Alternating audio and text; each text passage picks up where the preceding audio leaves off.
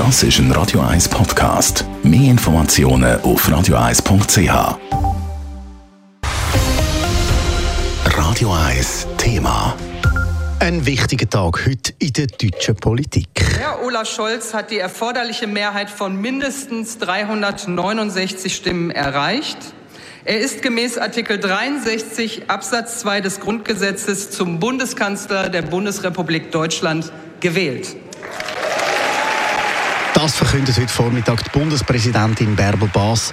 Es ist jetzt also definitiv. Deutschland hat einen neuen Kanzler. Der 63-jährige Sozialdemokrat Olaf Scholz ist mit 395 gültigen Stimmen gewählt und vom Bundespräsident zum neuen Kanzler ernannt und vereidigt worden. Das nach so langer Zeit Angela Merkel. Was heißt denn Olaf Scholz an der Spitze von einem der mächtigsten Länder der Welt? Und was sind die Erwartungen? Das hat Lara Pecorino, Schweizer Außenpolitiker, gefragt. Es ist vieles speziell an dieser neuen Regierung. Der Olaf Scholz übernimmt einerseits nach 16 Jahren Merkel-Ära. Er führt ein Bündnis aus SPD, FDP und Grünen an. Das hat es noch nie gegeben. Und er tritt sein Amt mit in der grössten Krise der jüngsten Zeitgeschichte an.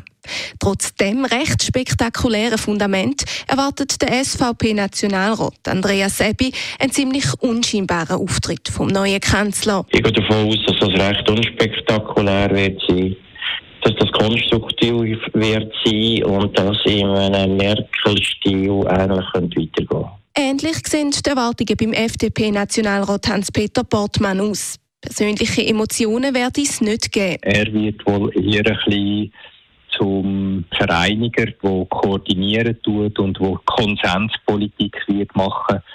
Und ich kann mir vorstellen, dass er vor allem mit dem Respekt in seinem Land wird bekommen. Koordination, das braucht es auch. Weil im Kabinett Scholz sind 16 Minister und Ministerinnen vertreten aus eben drei verschiedenen Parteien.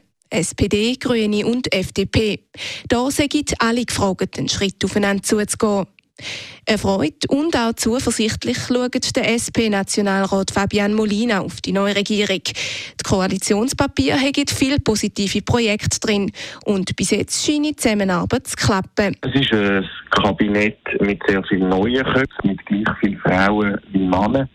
Es ist aber auch ein Kabinett, das sehr viele unterschiedliche Interessen muss zusammenbringen muss. Drei Parteien, das ist ein Novum in der deutschen Geschichte, aber bis jetzt hat die Zusammenarbeit sehr gut funktioniert. Die neue deutsche Bundesregierung hat das Potenzial für einen Aufbruch für Deutschland und Europa.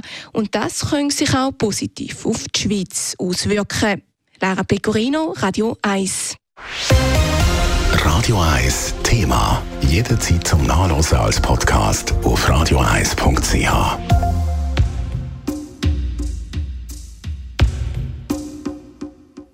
Radio 1 ist Ihre Newsender. Wenn Sie wichtige Informationen oder Hinweise haben, rufen Sie uns an auf 044 208 1111 oder schreiben Sie uns auf redaktion.radio1.ch.